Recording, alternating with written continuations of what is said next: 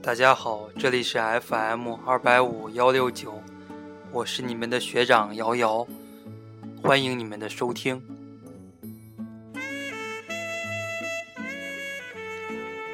今天呢，大家在听这期节目，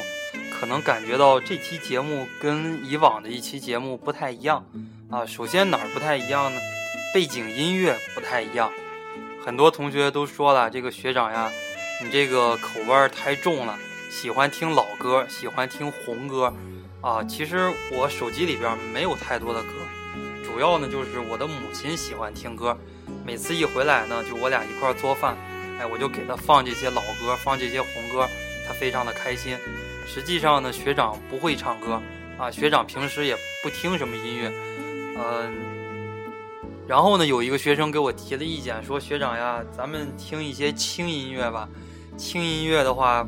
对于你讲考研这些问题，也许哎，让大家可以心情舒畅一些。那么我说好呀，我说你想听什么音乐，你就发到学长的邮箱里边呀，啊，然后学长把这个当成背景音乐就可以了。哎，这就是说呢，呃，学长的一个作为一个老师吧，我的一个呃初衷或者说我的一个教学的一个理念，就是要以学生为中心，啊，学生喜欢什么，学长就说一些什么。学生喜欢听什么背景音乐，学长就放什么背景音乐。如果呢，你们有更喜欢的这种背景音乐，你们就可以直接发到我的邮箱跟我说一声，我把它下载到手机里边，然后我就作为咱们这个励志 FM 的一个背景音乐。或者说呢，你们想听什么样的话题，你们都可以跟我说，哪怕有一个人跟我说啊，学长，我想听这类的话题，那么学长就可以为你一个人来录一段音。啊，不管你是不是我的学生，反正你考研了，你加了我的 QQ 了，啊，加了我的荔枝 FM 了，啊，你叫我一声老师，叫我一声学长，那么呢，啊，我就我不能说要对你负责吧，啊，可以说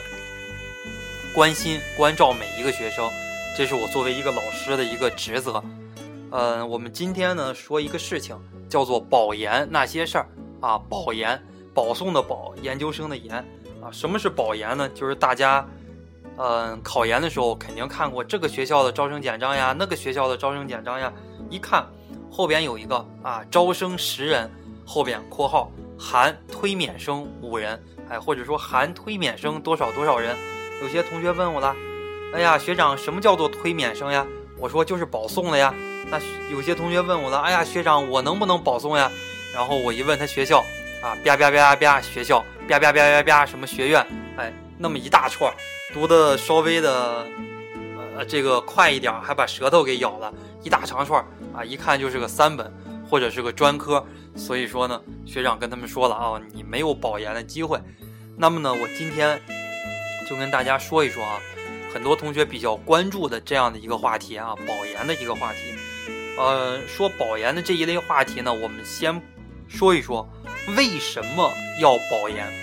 有些同学就说了：“哎呀，学长，你看多不公平呀！那凭什么大家站在一个起跑线上啊？大家为什么不一起参加考试呢？为什么人家保送，我们就要参加考试呢？”实际上，学长跟你说，保研真的特别特别的有道理。你不要抱怨这个世界不公平，就换句话说，这个世界真正公平的事儿没有。你做什么事儿都不公平。你说小孩上幼儿园公平吗？小孩上幼儿园也不公平，啊，你有钱你上好幼儿园，没钱的话你就去上那个什么打工子弟幼儿园，你就只能上这样的一类幼儿园。再没钱，你家孩子就别上幼儿园，反正国家也不强制你上幼儿园，对吧？所以说任何事情没有绝对的公平。我先跟大家说一说为什么要保研哈。首先啊，第一个理由就是说一次考试就这么考研呀，一次考试它很难说明问题。真的是这样的，啊，你有的同学学好几年，这个能力很强，思维能力很强，写作能力很强，语言表达能力很强，但是呢，这个应试能力啊，他就比较弱，啊，应试能力的话就很弱，他所以说呢，他这个在考研的过程中，他就不如那些啊考试能力强的学生，哎，所以说，就像我去年带的很多学生哈。他们平时就跟我论这个教育的问题，论的头头是道啊！很多同学就我都说不过，啊，有很多同学都是这样的，但是一考研一下傻了眼了，专业课考一百五十多啊，考一百六十多，考不到二百分，这就是说你的一个教育的能力跟你的一个分数它是不成正比的，一次考试非常难说明问题。那么呢，有些啊，有些这个，你比如方说你考湖南师大吧，有些湖南师大的这些本科生，在他也许就是平时这个学术能力很强，写论文他写的非常非常的好。啊，研究教育问题研究的很好，但是呢，你让他说一说夸美纽斯啊，这个什么大教学论呀，你让他说一说赫尔巴特的教育性教学原则呀，啊，你让他说一说这个华生的这个行为主义啊，他也许不是那么会说。哎，这就是说了，要保证研究生生源的一个质量啊，那就要怎么样呢？那就要在这个本科生里边选出这么一批科研能力很强的人。保送啊，不要参加考试了。你参加考试，或许你也争不过人家啊。或许说呢，有些同学就专业能力特别的强，我不但科研能力强，就是教育学考试的能力也很强。那么怎么样呢？也许英语能力差，就像学长觉得啊。我这个教育学，我不敢说我科研水平很强吧，至少在这个同龄人里边，科研水平算强的。应试水平你们都看了，学长专业课考的是第一名，二百三十八分。而且我们那年是第一年自主出题，快到十月份了才公布这本几这几本书啊，平均分一百七十多分，能考到一百八以上的，最后基本上都上了。学长考到二百三十多分，可见学长教育学应试能力很强。但是呢，我英语不好啊，我英语考研的时候四级都没有过，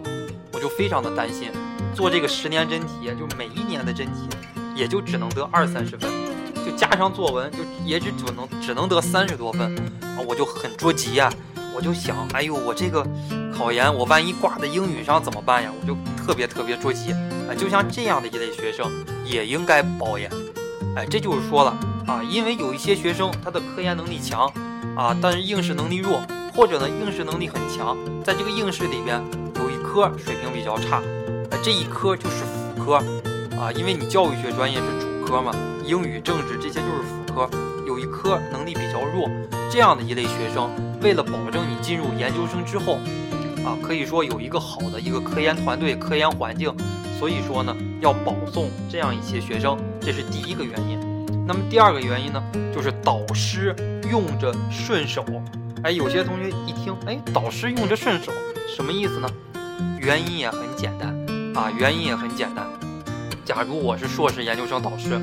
那么呢，你们是我的学生，啊，尤其是在文科专业里边，说实在的，大家水平都差不太多，啊，文科的这些实力很多都是软实力，所以说呢，在中国古代，也用人为亲，并不是用人为贤，就这句话我一直特别特别的赞同。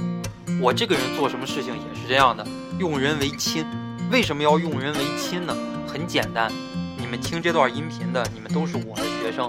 啊，明天我让你去打个水，明天我让你去烧个饭，明天我让你去帮我家，哎，搞搞卫生。你说你们都是我的学生，我明天有了新家了，或者说我明天跟你们借点钱，哎，或者说明天让你们做什么事情，你们在东北呀，在西北呀哪儿的，明天学长啊拖家带口的去旅个游，你说你能不接待学长吗？你听过学长的课，你考研学长给你提供这么大的便利。啊，明天你们家是陕西西安的学长，想去西安看看这个秦始皇陵兵马俑。学长给你打个电话啊，喂喂喂，这谁呀？啊，小刘呀，我这个学长到了西安了，出来一块吃个饭吧。你当真你能不见学长一面吗？哎，这个就是在中国社会自古以来用人为亲。你们是我的学生啊，我是硕导，你们是我的学生。那么呢，外校的来了，我不，我对他不知根知底儿呀。就像我对你们很多学生，我对你们知根知底儿，我知道啊，你们的一个家庭情况，或者说你们对我好还是对我不好啊？是哪个学生逢年过节都给我发个短信啊？这个中秋节了，去给学长拿两块月饼。说实在的，啊，学长也好，老师也好，就不在乎这个月饼，什么不月饼，什么粽子呀、月饼呀这些东西。说说句心里话，真的不在乎。活了这么大了，什么馅儿的月饼没有吃过呀？啊，就是你送学长的那个月饼，学长没有吃过。就像很多同学到了研究生复试的时候，啊，说送导师一点东西吧，啊，这个他问学长说：“学长呀，送点什么东西啊？”我说：“送点茶叶吧。”啊，这个学生就说了：“哎呦，茶叶那个东西，这个导师这都活到六七十岁了，这什么样的茶叶没有喝过呀？啊，导师那么有钱，那年薪几十万，多好的茶叶他没有喝过呀？”我说：“同学，你说的对，这个导师多贵的茶叶，多好的茶叶他都喝过，唯独你送给他的茶叶他从来没有喝过。也许你送给他，他不并不喝，但是呢，哎，他知道，哎，小姚这个人不赖。”哎，逢年过节的都来看看我，说明怎么样呢？他心里边重视我。有些同学就是这样啊，你重视学长，学长也重视你，就很简单的这样的一个道理。在这个社会上，为人处事之间啊，基本上都是这个原则。中国自古以来好几千年就是用人为亲，直到今天，中国的政局仍然不是用人为贤，仍然是用人为亲。如果有一天我当了导师，我也是用人为亲。就很简单的一个道理，我是班长，在每个班里边都有副班长，那我要任命一个副班长，我是看谁有能力，我就任命他当副班长吗？肯定不是这样的，我看谁跟我关系好，平时哎我给学生上课，那学校里边我开会，我给他打个电话，喂，这个小王呀，你给我去开个会吧，他得老老实实的替你去开会，啊，明天有什么事情，这个院里边让我去做，哎，小王呀，你去给我做这件事情吧。他得老老实实的去做啊！明天学校里边发个奖，啊，发个什么什么优秀班干部这个奖啊！我说喂，小王啊，这次你就别去了，这次的话学长去就可以了啊。所以说好的好处啊，我拿，然后呢，底下的人给我办事儿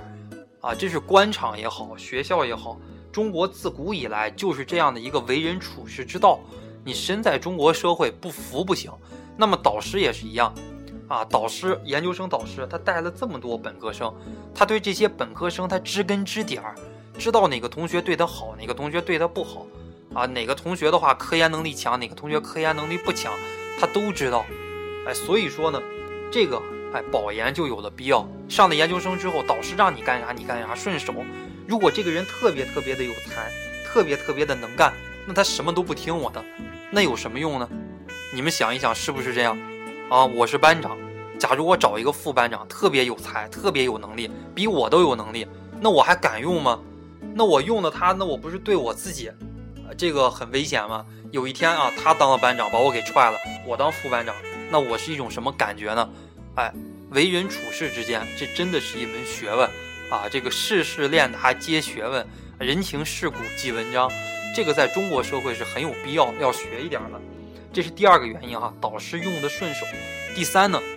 生源质量好，这一点学长真的就是特别特别的赞同。这个生源的质量真的是不一样啊！学长就跟你们说吧，九八五院校这些本科生，学长有带啊，在其他考研辅导班带政治课的时候有带，他们不会报这个湖南师大这些专业。九八五的话考研他不会往二幺幺考。就像我带的很多学生，湖大和中南的，说句心里话，就大家就别不要别不愿意听啊，这真的是实话。他的生源质量真的比我在其他考研辅导班带的那些二本、三本专科那些思维能力要强啊，就是家庭条件当然也要强。现在了嘛，你家没有钱能考上九八五、二幺幺的真的很少。有人做过调查，在这个二幺幺九八五院校里边，农村生源的这个比例啊，占到了百分之十四，就百分之八十六都是城市户口，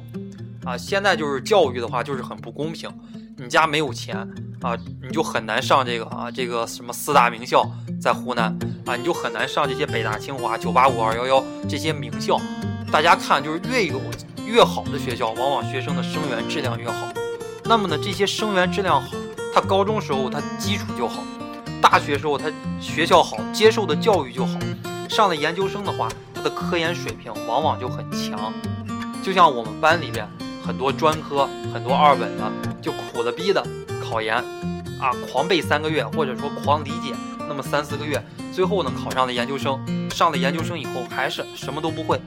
啊，他的这种思维能力从小就没有养成。啊不是说光凭一次考试，你的分数比别人高，你就能绝对的说明问题。考研这种考试，其实学长根本就看不起这种考试啊。当然了，我要是没有考研这次考试，我也不可能成为你们的老师啊。所以说，考研这种考试的话，啊，两天的考试，它真的是测不出学生的一个水平来。往往呢，这个生源好的一些学生，本科是二幺幺九八五的，他上了研究生之后，他会表现得更优秀，而不不是在于这个初试差这几分。初试，假如你是个专科的学生，啊，你通过这种玩了命的努力，你比人家九八五二幺幺的这些学生考研多个十分八分，这个真的说明不了问题，真的说明不了你的实力就一定比人家强，啊，甚至说你的这个实力还远远综合实力哈，并不是说考研实力。说你的综合实力远远在人家之下，这就是为什么说要保研，真的是很有必要。大家不要心里边不平衡，这是我跟大家说的啊。第二大问题就是说，不要心里边不平衡。你如果心里边不平衡，你就要骂自己一句啊，凭什么你高中你不努力学习？你高中你如果努力学习，你上一个九八五，你上一个二幺幺，现在的话你也有机会保研，对不对？啊，你高中的时候你就是不如人家，你就是不努力，你现在就要付出比别人多得多的努力，你才有可能跟人家站在同一个起跑线上。所以说呢，不要抱怨，如果抱怨的话，那就怨怨自己。啊，如果你本科你考上九八五了，很多九八五院校的学生保研率有三分之一，一个班三十个人，十个人都能保研，有的最次保本校，再好一点的，这个保这个北大清华这样的。呃，更重点一些的院校，然后呢，硕博连读的也有，不用读不用读硕士，直接直博的也有。这就是说，啊，你的起点不一样，你高中的时候跟人家差距就蛮大的，所以说呢，现在要付出更多的努力来补。那么最后一点，我跟大家说什么呢？湖师大的保研，哎，大家就是不要太害怕，呃，一般九八五院校的话，保研率高，在三分之一左右。啊，假如要是录取十个人，就至少有四个人他是保研的，留给外校的人就最多最多了，只有六个，甚至还不到六个。往往九八五院校你们去考吧，啊，北师大呀、华东师大这样的学校，教育学每年也是录取四五十个，基本上一半保研，哎，一半外校可以考上，啊，也不是说外校考上一一半留给这种考研的。在这种考一半考研考上的里边，其中本校的还占绝大多数比例，不知道大家能不能理解这个意思？啊，假如北师大今年招五十个人，那么呢留给二十五个人你们考研去竞争，那么呢北师大本校的那些没有保上研的，也许呢有五十个人，这五十个人去抢这二十五个名额，你想一想，你有三头六臂，你能抢过人家北师大本校的吗？啊，人家的老师就是出题老师。人家享受那么优质的资源，人家起点比你高啊，高中的时候比你优秀那么多，你去跟人家竞争，你如果不付出比别人多好几倍的努力，你是一定争不过人家的。那么湖师大的一个保研率非常的低啊，基本上的话就是在十分之一以下。什么意思呢？就拿湖南师范大学这个教科院来说吧，每年录取将近五十个学生啊，每年录取将近五十个学生，保研的就是两到三个。最多最多不超过三个人，这是湖师大的一个保研率啊。每年教育学学硕这一块录取五十个人，保研的就两三个，专硕那一块也是录取五六十个人。保研的话，基本上也不会超过五个，它这个保研率就是很低很低了，平均到每一个专业还不足一个啊。湖师大这些很多专业都是录取七八个人，都是录取十个人啊，录取十个人往上的这些专业，就算是录取人数非常非常高的专业了。在这些专业里边，最多你像高等教育学吧，录取十六个每年，最多最多有一个是保研的，所以说大家不要害怕，啊，绝大多数人都是站在一个同一个起跑线上去竞争，啊，压力不要过大。那么有些同学问我了，学长，我是二本的，我是三本的，我是专科的，我能参加湖师大的保研吗？不要想了，没有机会。首先你的出身就不够啊，至少要求二幺幺以上的学校或者国家级重点学科。才可以保研，啊，再次呢，啊，再次保研已经过去了，保研是每年的四五月份就结束了。你现在你再去想这个问题，再问我这个问题，哎呀，学长，我不是二幺幺，也不是九八五的啊，我花钱，我家有钱，学长，我给你十万，我给你多少钱，你去操作吧。这样的学生也大有人在，啊，学长操作不了，这个是有硬性要求的，而且保研已经过去了，哎，这个问题就不要再想了，啊，很多的话，这个。很多学生啊，他在问我这个问题，所以说呢，我今天录这样一期节目，啊，来给大家讲一讲，如果你们身边有考二幺幺呃有考九八五院校的啊有考九八五院校的研究生，你可以把这段音频给他听啊，他这段音频也许对你们考湖师大的没有什么太大的作用，但是呢对考九八五院校的人很有帮助，让他可以清醒的认识自己，现在换学校，现在换专业还不晚。如果觉得自己复习不好，又竞争不过那些人，那些九八五院校招的人又少，名额又少，留给外校的人就更少，他更加歧视那些二本三本的。如果你分数不是特别高，复试的话，你的能力不是特别的强，你一定会被九八五院校刷掉的。你不要怪人家黑，要怪就怪自己能力不强啊。所以说，你给他听，让他听完这段音频以后啊，他一定会很感谢你的。那么呢，今天的这段音频啊，保研那些事儿就录制到这儿啊。大家记得听完以后给学长点个赞，跟学长多互动互动，或者说你心里边有什么想法，你们有什么想听的主题，你们有什么推荐的背景音乐，你都可以告诉学长。好的，谢谢大家。